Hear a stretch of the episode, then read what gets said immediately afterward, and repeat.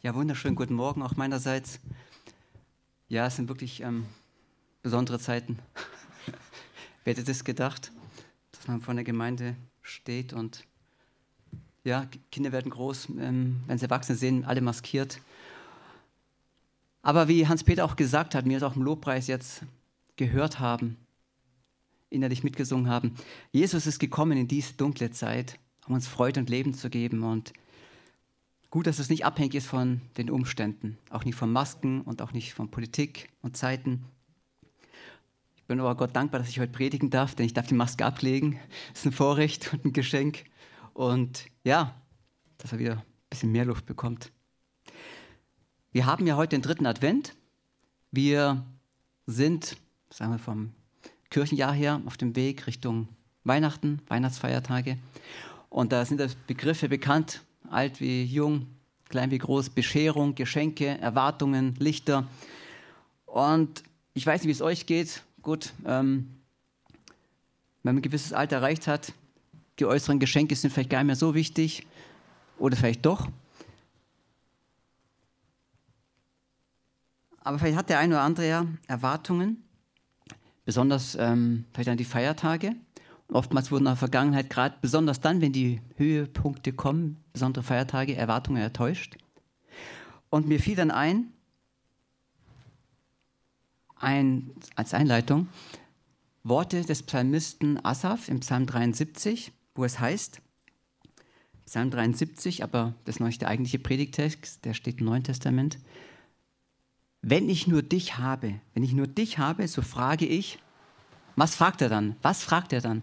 Was fragt er dann an den Weihnachtsfeiertagen, in der Adventszeit, unter Corona, vor Corona, nach Corona? Wenn ich nur dich habe. Was fragt dann der Psalmist? Ihr kennt die Verse. Es gibt sogar ein Lied. Wenn ich nur dich habe, wenn mir gleich Leib und Seele verschmachtet, was fragt dann der Psalmist? Und dann die Frage auch an mich selber, an mich selber und an euch. Was ist das Wesentliche in dieser Zeit? Was macht mein Leben aus? Es ist die Arbeit, es ist Verdienst, es ist Ansehen, es sind die Feiertage, es sind die Geschenke, die ich kaufe oder die Geschenke, die ich erwarte. Wenn ich nur dich habe, und so sagt Asaf, ein Levit, ein Levit unter den Leviten zur Zeit Davids, die den Lobpreis anführten, genauso wie wir es heute im Lobpreisteam hatten und das Volk inspirierten und zu Gott führten, was sagt er dann? Wenn ich nur dich, nur dich habe, so frage ich nichts, so frage ich nichts mehr nach Himmel und Erde. Wow. Und da hat Hans-Peter recht. Wenn nicht heute, wann dann ist ein Tag, um glücklich zu sein? Wenn nicht heute, wann dann?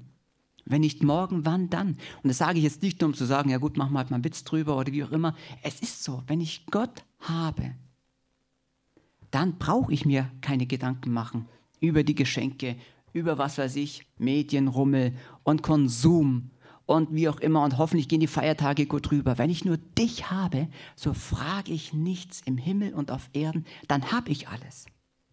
Wenn mir auch Leib und Seele verschmachten, klar, wir werden älter, alle, da geht nichts dran vorbei, selbst an der kleinen, süßen Mayra, heute noch gesegnet worden und einige Monate alt, auch sie wird alt. Auch sie, wie jeder andere von uns. Wenn mir gleich Leib und Seele verschmachten, wenn Leib und Seele dahin gehen, sie werden alt, sie werden schwach, auch wenn Krankheit kommt, wenn Alter kommt und die normalen Zeiten vorbeigehen, so bist du doch Gott zu jeder Zeit, meines Herzens Trost und mein Teil. Du Gott bist meines Herzens Trost und mein Teil. Und das hat der Psalmist im Alten Testament schon zur Zeit vor Jesus erfahren dürfen und den Menschen zugesprochen. Großartig. Und ich bringe euch da nichts Neues. Es war die Zeit vor Jesus, aber der Psalmist war so erfüllt von dieser Freude, von diesem Wort. Und Gott hat vor Grundlegung der Welt schon Jesus geplant. Er hat gewusst, um dieses Leben, um diesen Trost, um dieses, diese Erkenntnis, diese Freude im Herzen den Menschen geben zu können, braucht es einen Plan A. Einen Plan A. Nur einen Plan. Keinen Plan B, C und was weiß ich, Z. Nur einen Plan, das ist Jesus Christus. Und Jesus da steht in Johannes 12, Vers 50. Und es ist ja manchmal so, wenn man verschiedene Übersetzungen liest, dass einem dann Dinge plötzlich das erste Mal vielleicht oder ganz neu bewusst werden. Es heißt in Johannes 12, Vers 50, zumindest in der Übersetzung, die ich gelesen habe, sagt Jesus, der von sich einige Verse vorher sagt, dass er das Licht ist, was in diese Finsternis kam, sagt Jesus, ich weiß, dass sein Auftrag, in manchen Übersetzungen steht das sein Gebot, aber mich hat es so bewegt, als ich gelesen habe, sein Auftrag, Gottes Auftrag war in Jesus. Was war Gottes Auftrag in Jesus? Steht in einem Vers da. Ewiges Leben zu geben. Amen. Die meisten würden vielleicht spontan sagen, ja, uns zu erretten, zu erlösen, zu befreien, die Sünden zu vergeben. Aber da ist noch mehr drin. Da ist nicht nur die Sünden zu vergeben, da ist nicht nur die Errettung, sondern ewiges Leben. Gottes Auftrag war in Jesus der Auftrag, Mission Possible, nämlich die mögliche Mission. Jesus Christus kam, um uns das Leben zu geben. Und das nicht nur in der Adventszeit, nicht nur zu Weihnachten, nicht nur vor, nach, mit Corona. Ewiges Leben. Und jetzt sind wir sehr schnell dabei, ich komme nachher nochmal drauf, sehr schnell Ewigkeit mit Zeit zu verbinden. Ah ja, also dann werde ich halt ewig bei Gott sein. Auch nicht schlecht. Aber der Auftrag war ewiges Leben. Wir können auch sagen, die Ewigkeit bedeutet das erfüllte, das eigentliche Leben, das wahre Leben. Das eigentliche, grundsätzliche, weil ewig im Griechischen einerseits das chronologische bedeutet, der Zeitablauf, aber auch das grundsätzliche, das prinzipielle, das eigentliche, wahre Leben. Das, was Menschen, was Natur erlebt, ohne Jesus Christus, möchte ich mal jetzt überspitzt sagen, das heißt vegetieren, das heißt halt sein. Aber das wahre Leben ist Jesus, Gott der Vater. Und er kam, um den Auftrag Gottes zu erfüllen, um dir und dir und dir und ich denke, die meisten heute hier werden Jesus kennen, ich weiß es nicht. Aber jedem, der Jesus noch nicht kennt, der Gott, den Vater, nicht in seinem Herzen aufgenommen hat, ihn das ewige Leben zu empfangen. Und das ist dann nicht nur die Zeit, das ist nicht nur die Zukunft gesehen, sondern die Fülle an Leben. Und so kommen wir jetzt zum eigentlichen Text. Was wirklich macht mein Leben aus? Wonach sehne ich mich? Wer kam, nämlich Jesus, um das wahre Leben zu geben? Und so kommen wir zum ersten Brief des Johannes. Es ist ja interessant, der erste Brief des Johannes, bei den meisten steht in der Bibel sicher der erste Brief des Johannes als Überschrift. Wenn ihr die Bibel habt, so wird es vielleicht so sein. Könnt ihr mal nicken oder Winky Winky machen? Ist das so? Ja. Aber interessanterweise im ersten Brief des Johannes steht nirgends drin, dass Johannes es geschrieben hat. Ist euch das schon aufgefallen? Denkt die meisten nicht. Weil wir sagen, das ist der erste Brief des Johannes, also von Johannes geschrieben. Steht aber nirgends. Bemerkenswerterweise, nicht am Anfang, nicht am Ende, er steht nirgends. Er steht nicht drin. Aber das ist jetzt heute nicht mein Schwerpunkt. Ich wollte damit nur sagen, wie wir auch in Gottes Wort rangehen, wie wir es lesen. Als wir vorhin anfingen, besser gesagt, das Lobpreisteam anfing zu singen, habe ich gleich die ersten Worte mitgesungen hinter der Maske. Das waren die ersten drei, vier Worte, wo ich dachte, ja, das ist so ein Reflex, eine Gewohnheit. Man macht gleich mit, bis mir die Worte von Hans-Peter kamen. Und so ist es oft auch ähm, beim Bibellesen. Wenn wir vielleicht manche Dinge aus Routine tun, oberflächlich oder mal zwischen Tür und Angel.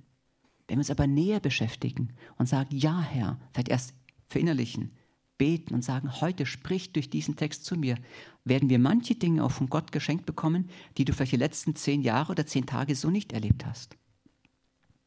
Es ist aber, seid getrost, es ist ein Brief von Johannes. Und es geht los, fast was von Anfang an war, was wir gehört haben, was wir gesehen haben mit unserem Auge, was wir angeschaut haben und unsere Hände betastet haben, es betrifft das Wort des Lebens, was von Anfang an war. Johannes ist so erfüllt von der Liebe, von dem Leben, von der Freude in Gott, dass er, und ich denke, es war kein Zufall, denn Gott wacht über sein Wort, auch ohne Adressat angefangen hat. Er fängt einfach an zu reden. Er fängt einfach an. Er stellt sich nicht vor, wie es Paulus oft getan hat. Er stellt die Adressaten nicht vor, wie es Paulus oft getan hat bei den klassischen, sage ich mal, orthodoxen Einführungsworten von seinen Briefen. Nein, er fängt gleich an, was von Anfang an war. Was von Anfang an war. Die Bibel fängt an, am Anfang schuf Gott Himmel und Erde. Das war der Anfang unserer Zeit. Das war der Anfang der Weltgeschichte, der Menschen. Johannes, das Johannes Evangelium fängt an, am Anfang war das Wort. Am Anfang war das Wort. Da ist nicht der Anfang gemeint der Schöpfung, denn Gott ist der Ewige. Deshalb müssen wir unterscheiden, wie ich es vorhin schon gesagt habe, der Anfang und Ewigkeit.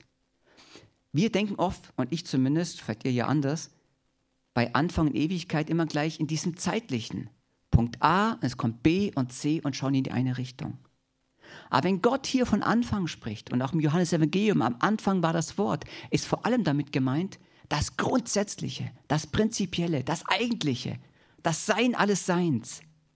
Das, was wirklich das Wesentliche ist, was immer schon war, am Anfang, für alle Zeiten die Grundlage, das Fundament für alles, ist Jesus Christus, das Wort Gottes und Gott, der das Licht ist. Das ist die Basis. Das ist die Basis. Und nur so macht Advent Sinn. Und nur so macht es Freude und Erfüllung, sich an die Geburt Jesu Christi zu erinnern und zu wissen, er ist das Leben. Er ist der Anfang. Er ist der Ewige. In die Vergangenheit, in der Gegenwart, in der Zukunft. Er hat keine, in der Hinsicht keinen menschlichen Anfang und kein Ende. Was wir gehört haben, was wir gesehen, mit unseren Augen gesehen haben, was wir angeschaut haben, mit unseren Händen betastet haben, das konnte nur einer aus dem engsten Kreis von Jesus sein. Das konnte nur einer aus diesem engsten Kreis sein. Sehen, hören, tasten. Das können wir von uns, das kann ich von mir zumindest nicht behaupten, dass ich das sagen könnte, ich habe Jesus gesehen, leibhaftig, betastet und gehört. Aber was uns Johannes damit vermittelt. Er ist so voller Freude, voller Begeisterung. Er hat das Leben, den Anfang aller Anfänge, Jesus Christus so leibhaftig erlebt, dass er von dieser Freude erfüllt war und diese Freude, diese Fülle weitergibt. In dieser Art können wir es zwar nicht so erleben, aber innerlich können wir das gut nachvollziehen. Und es betrifft das Wort des Lebens. Und das Leben ist erschienen und wir haben gesehen und bezeugen und verkünden euch das Leben, das ewig ist, das bei dem Vater war und uns erschienen ist. Das Leben ist erschienen. Wisst ihr, als Jesus kam, dann kam er nicht nur, um, sage ich mal, plus minus 30 Jahre später auf Golgatha zu sterben. Da war viel mehr. Als Jesus kam und so sich klein machte, ein Mensch wurde, um uns gleich zu werden, gleichzeitig Gott zu sein, das Göttliche in sich, aber die Natur eines Menschen anzunehmen, dann kam er, um das Leben in diese finstere Welt zu bringen. Er ist am Anfang der Engelchor den Hirten erschienen, sage ich mal, den Randgruppen der Gesellschaft. In einer dunklen Zeit kam der Engelchor. Und es gab nur drei Stellen wirklich zu Jesu Zeiten, wo er wirklich, sage ich mal, so diese Herrlichkeit offenbar wurde, auch auf dem Berg der Verklärung. Aber gleich zu Beginn mit diesem Chor, als sie Gott loben und preisen, als Jesus geboren wurde, weil etwas ganz Großartiges geschehen ist.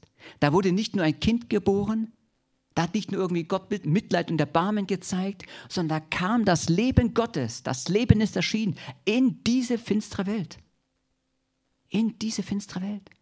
Weil Gott sah, es gibt keinen anderen Weg für Errettung, für Leben, für Qualität, für Heil, für Erlösung in diesem Leben und darüber hinaus in Ewigkeit, als wenn er selber in Christus Jesus das Leben leibhaftig in diese Welt kommt, in diese finstere Welt. Und es wird keine Religion, wirst du keine Religion finden, die irgendwo von einem Gott spricht, einem Göttlein oder Götzen, die von sich aus behaupten würden, sie wurden Mensch. Das ist nur Jesus Christus, der Einzige, der Wahrhaftige, der Gott leibhaftig in einem Mensch zu uns kam. So ist Jesus. Und da lag er in Bethlehem in der Krippe und das Leben ist erschienen. Das Leben ist erschienen. Die Hirten haben es gewusst, die Weisen aus dem Morgenland, Josef und Maria, vielleicht alle noch nicht vollumfänglich, aber sie wussten, dass etwas Besonderes. Da ist das Leben gekommen. Das war nicht nur ein 0815-Baby. Klar, in allen Augen der Eltern sind die eigenen Kinder die wertvollsten, schönsten und wunderbarsten. Vor allem, wenn sie so klein und putzig sind und so wunderbar nach Babyhaut riechen. Keine Frage. Aber was diese Menschen wussten, das ist kein normales Baby. Da ist das Leben erschienen. die ganzen Begleitumstände. Da kam Göttlichkeit in diese Welt. Das Leben, das ewig ist, wie ich vorhin gesagt habe, nicht nur zeitlich, ein Leben, das heißt auch, das erfüllt ist. Ein Leben, was Qualität hat. Ein Leben, was wahres Leben wird. Und das will Gott uns geben. Das will Gott uns geben in der Gemeinschaft mit ihm. Dieses Leben, dass du nicht aufstehst und dir Gedanken machen musst, was kommt alles mit Corona, was kommt da all für Einschränkungen, was ist mit meinem Arbeitsplatz, was ist mit meinen Umständen, mit meiner Familie, was ist alles mit allem Möglichen, was dich beschäftigt. Christus kam uns dieses ewige, erfüllte, qualitativ wertvolle, unbeschreibliche, wahre Leben in dein Herz zu geben. Und das nicht als Vertröstung, naja, hab halt nichts Besseres, dann glaube ich das halt auch. Nein, er kam, um den Toten, den toten Menschen das wahre Leben zu geben. Amen. Und dieses Leben zeigt sich, das lesen wir auch ein paar Kapitel später, im Kapitel 4, Vers 9, dieses Leben hat sich vor allem dadurch gezeigt, heißt es, dass Jesus nämlich aus Liebe von Gott gesandt wurde. Gott zeigte seine Liebe, Gott offenbarte seine Liebe. Wie es hier im ersten Kapitel heißt, das Leben offenbarte Gott seine Liebe. Und das ist das größte Geschenk. Das größte Geschenk, in dem Gott seine Liebe offenbarte. Es ging da nicht darum, dass es um Leistung ging, um Intellekt, um Verstand, um Arbeit, um Religiosität. Es ging darum, dass Gott kam und dieses Leben offenbarte durch seine Liebe.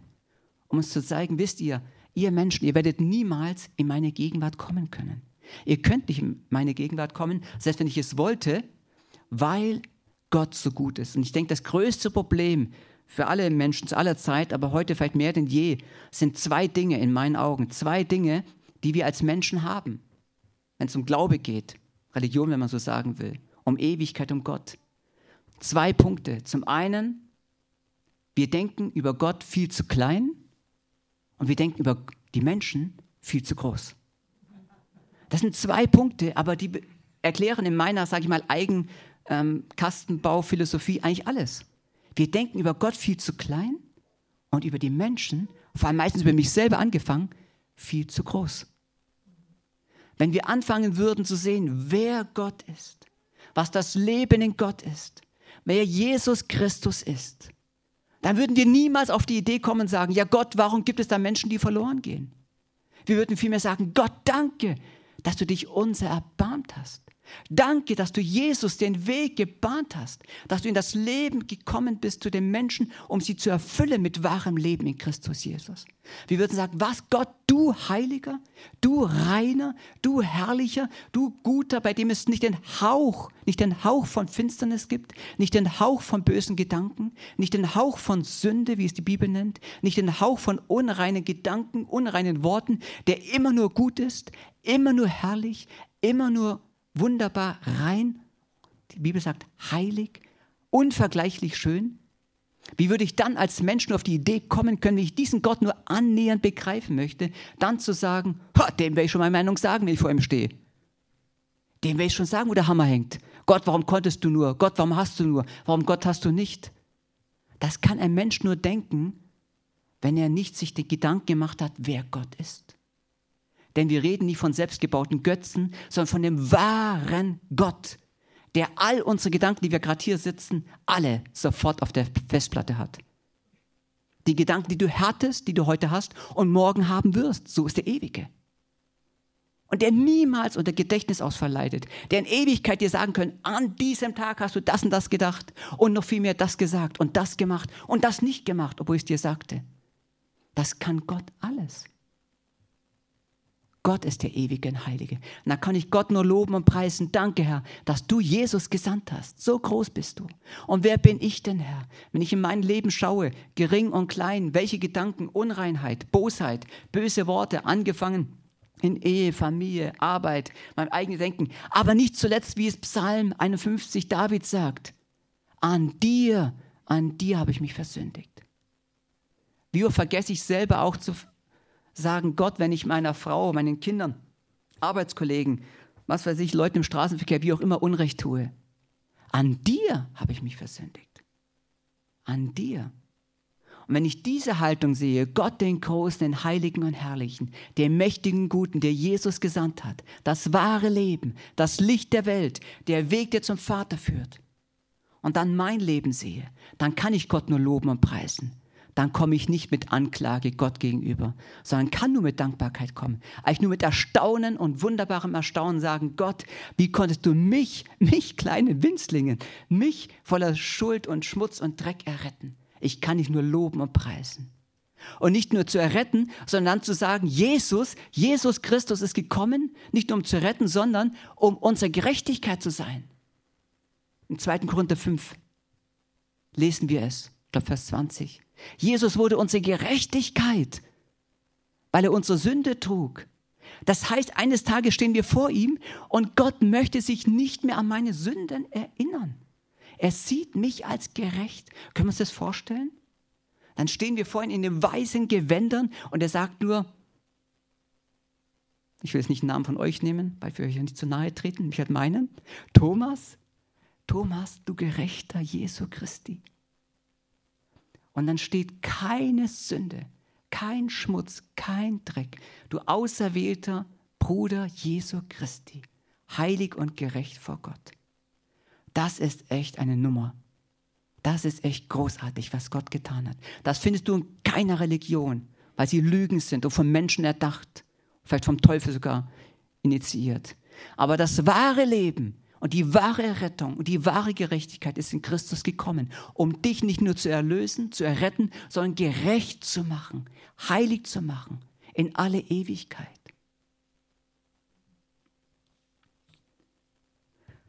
Und wir lesen, was wir gesehen und gehört haben, das verkünden wir euch, damit auch ihr mit uns Gemeinschaft habt. Und unsere Gemeinschaft ist mit dem Vater und seinem Sohn Jesus Christus.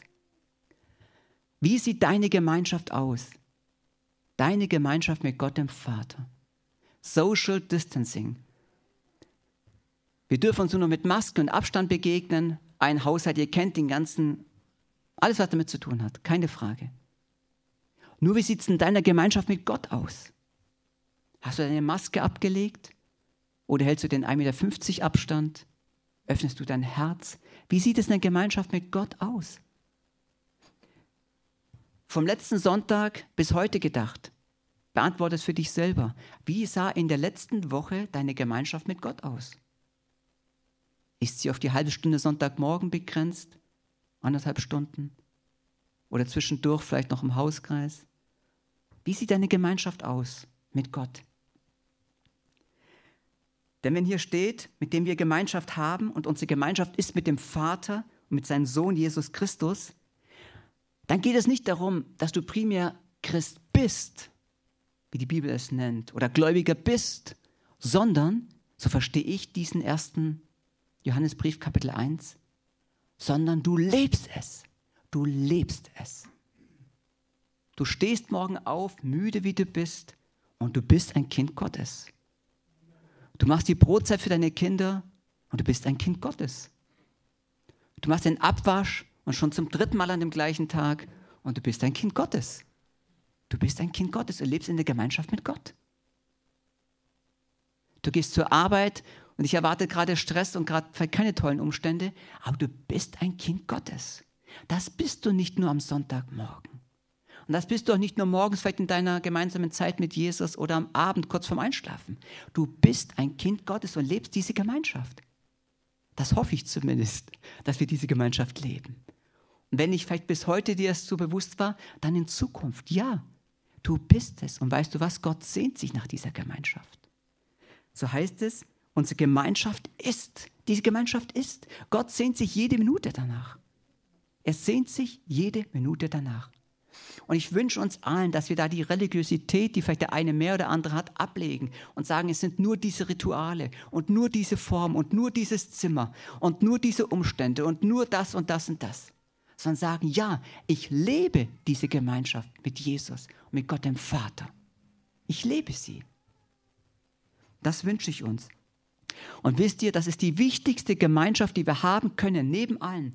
Neben deiner Ehegemeinschaft, neben deiner Gemeinschaft zu Eltern und Kindern, neben Gemeinschaft zu gläubigen Geschwistern in der Gemeinde, zu wem auch immer.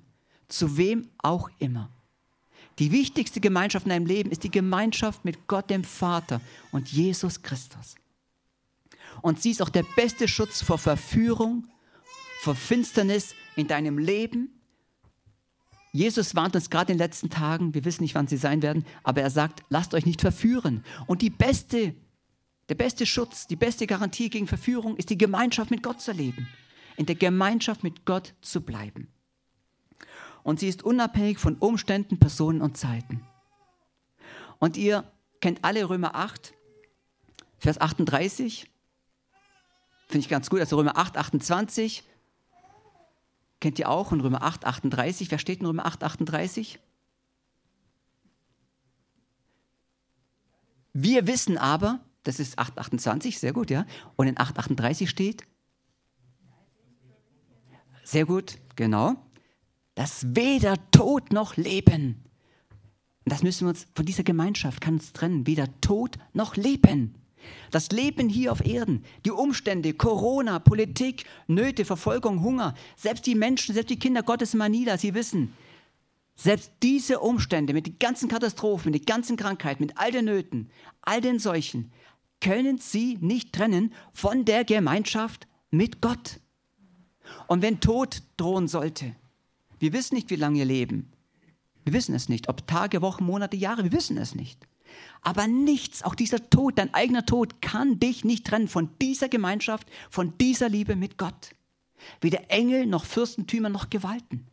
Das heißt auch keine Politiker. Gott segne sie, gib ihnen Weisheit.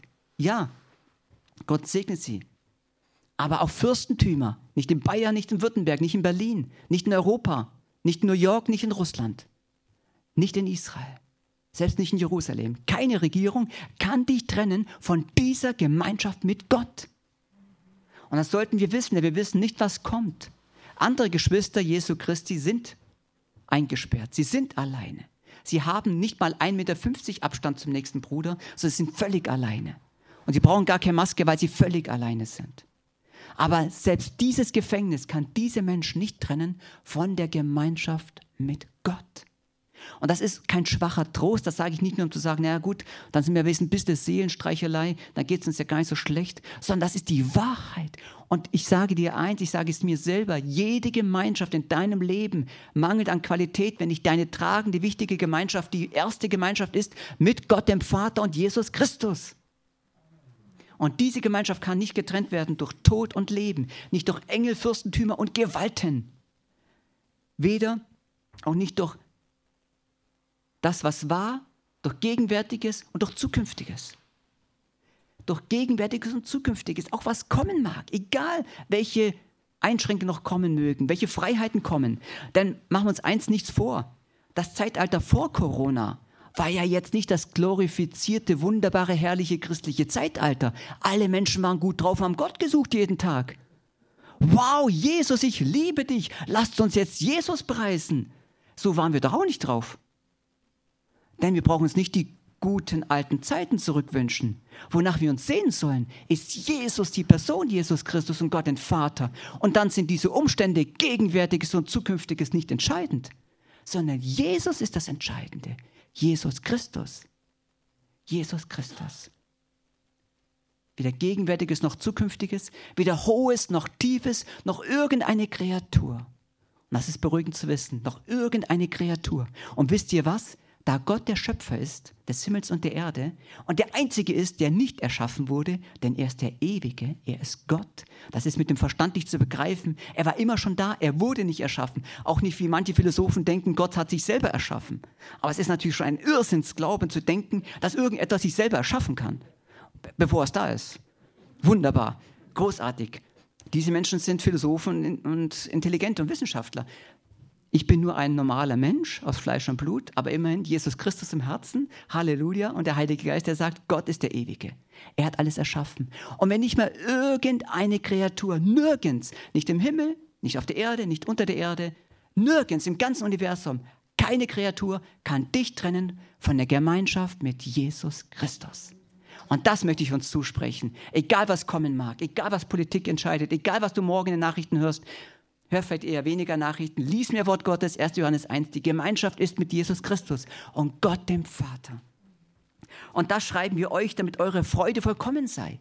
Ich weiß durchaus, habe ich eine Vorbereitung gelesen, manche Bibeltexte sagen eure Freude, manche sagen unsere Freude. Da gibt es diesen Text und diesen Urtext. Ich finde es interessant, ich mag sowas auch gerne, aber es hilft uns nicht weiter. Um zu sagen, manche Bibelübersetzungen sagen halt unsere, manche sagen eure. Wisst ihr was? Ich nehme beides mit und sage, es war die Freude der Autorin zu sagen, meine Freude ist voll, wenn ich euch schreibe, die Gemeinschaft mit Jesus ist so wichtig. Und wir nehmen auch diese Seite mit. Eure Freude ist voll, wenn ihr wisst, die Gemeinschaft mit Jesus Christus und Gott dem Vater ist das alles, was dich trägt. Die Gemeinschaft. Und das ist die Botschaft, die wir von ihm gehört haben und euch verkünden, dass Gott Licht ist und in ihm ist keine Finsternis. Denn wie sieht diese Gemeinschaft aus?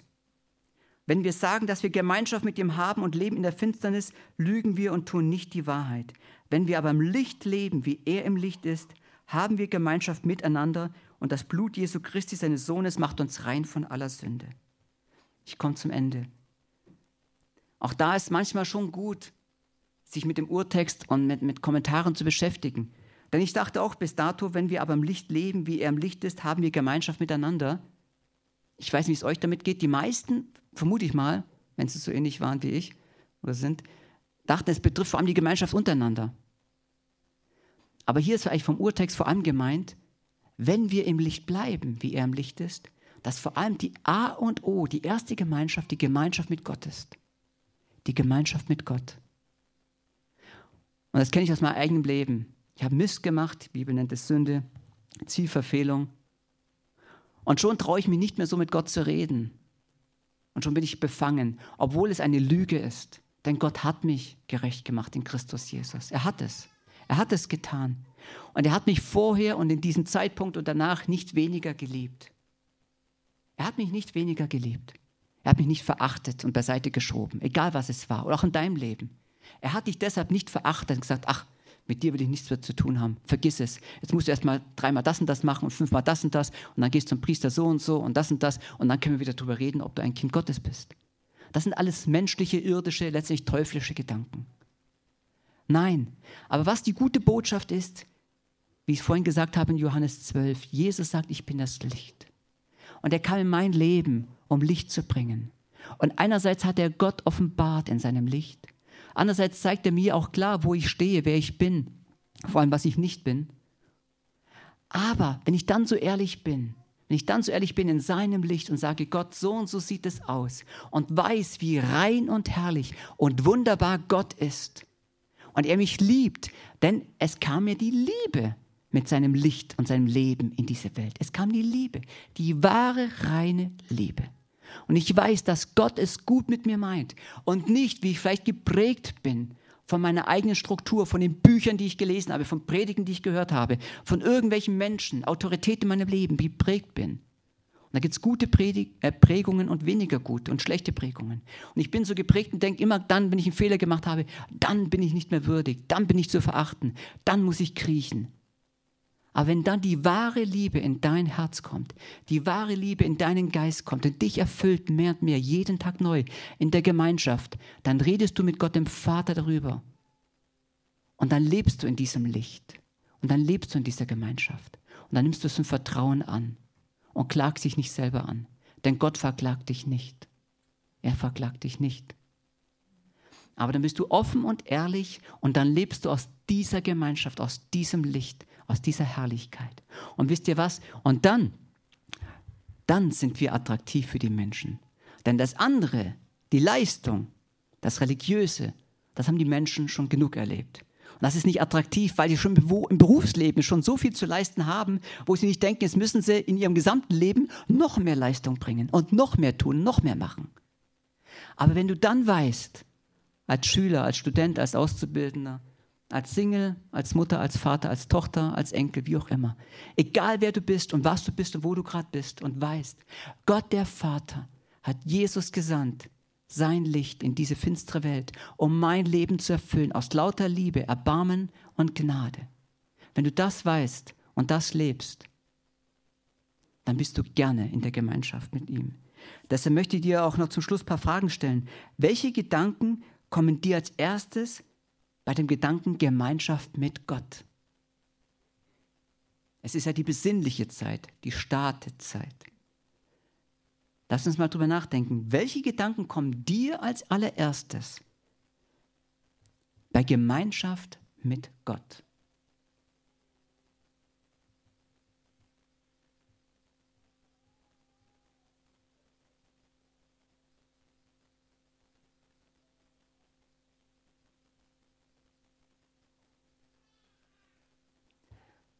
Dann eine andere Frage, nimmst du dir gerne Zeit, in dieser Gemeinschaft mit Gott zu leben? Oder verbindest du es eher mit Druck, Leistung, Ansprüche, gerecht werden müssen? Verbringst du gerne Zeit, bewusste Zeit, ganz alleine Zeit mit Gott? Wie war es bisher in deinem Leben?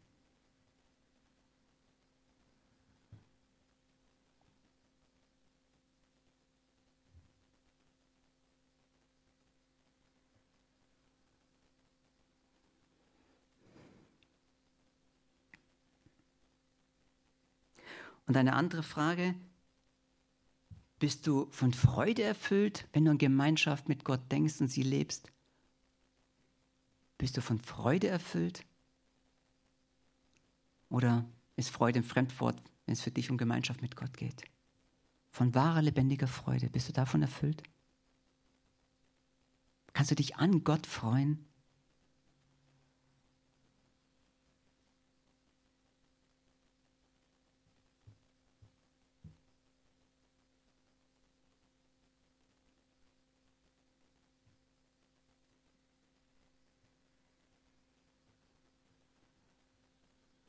Und wenn wir diese drei Punkte nochmal zusammenfassen, welche Gedanken kommen jetzt erstes bei dem Gedanken Gemeinschaft mit Gott?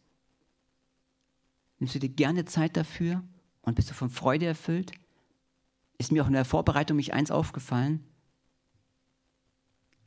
zumindest konkret, vielleicht erst mal richtig bewusst, weil wenn wir, wenn unser Leben zu Ende geht und eines Tages Gott den neuen Himmel, die neue Erde erschaffen hat und wir in Ewigkeit mit Gott leben, hat die ganze Geschichte einen Haken für denjenigen, der nicht gerne in der Gemeinschaft mit Gott lebt, weil nicht Gott da ist.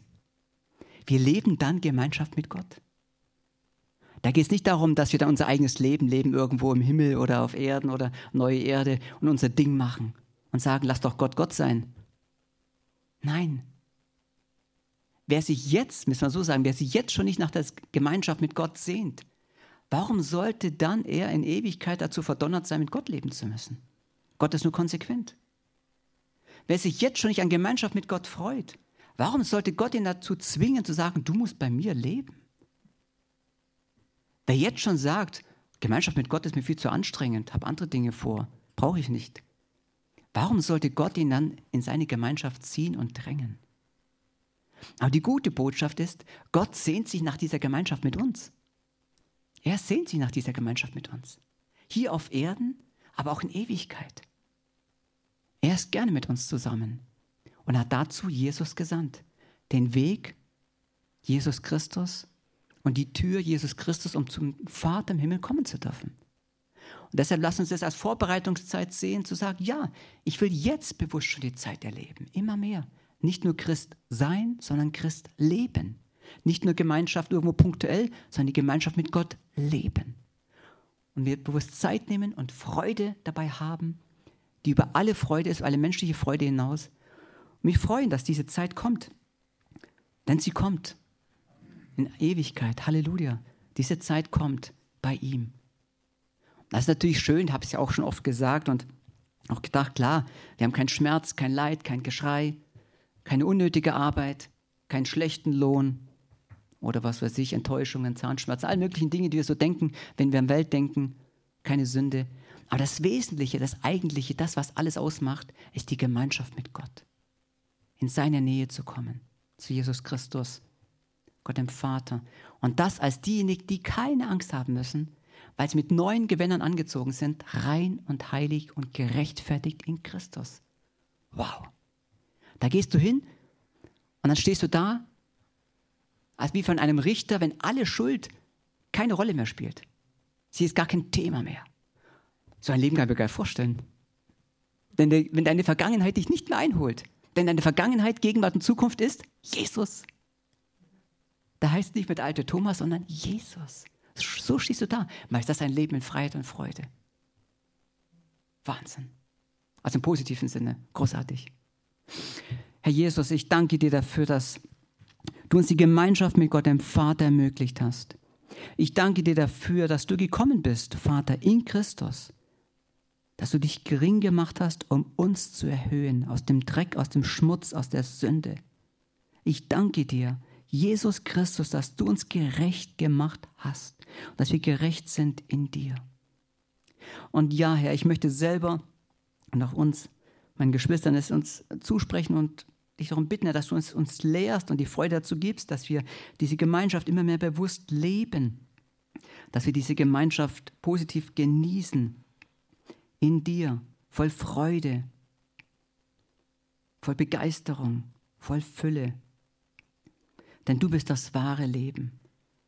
Herr, du bist nicht nur das endlose, grenzenlose, ewige Leben, sondern das erfüllte Leben voller Freude.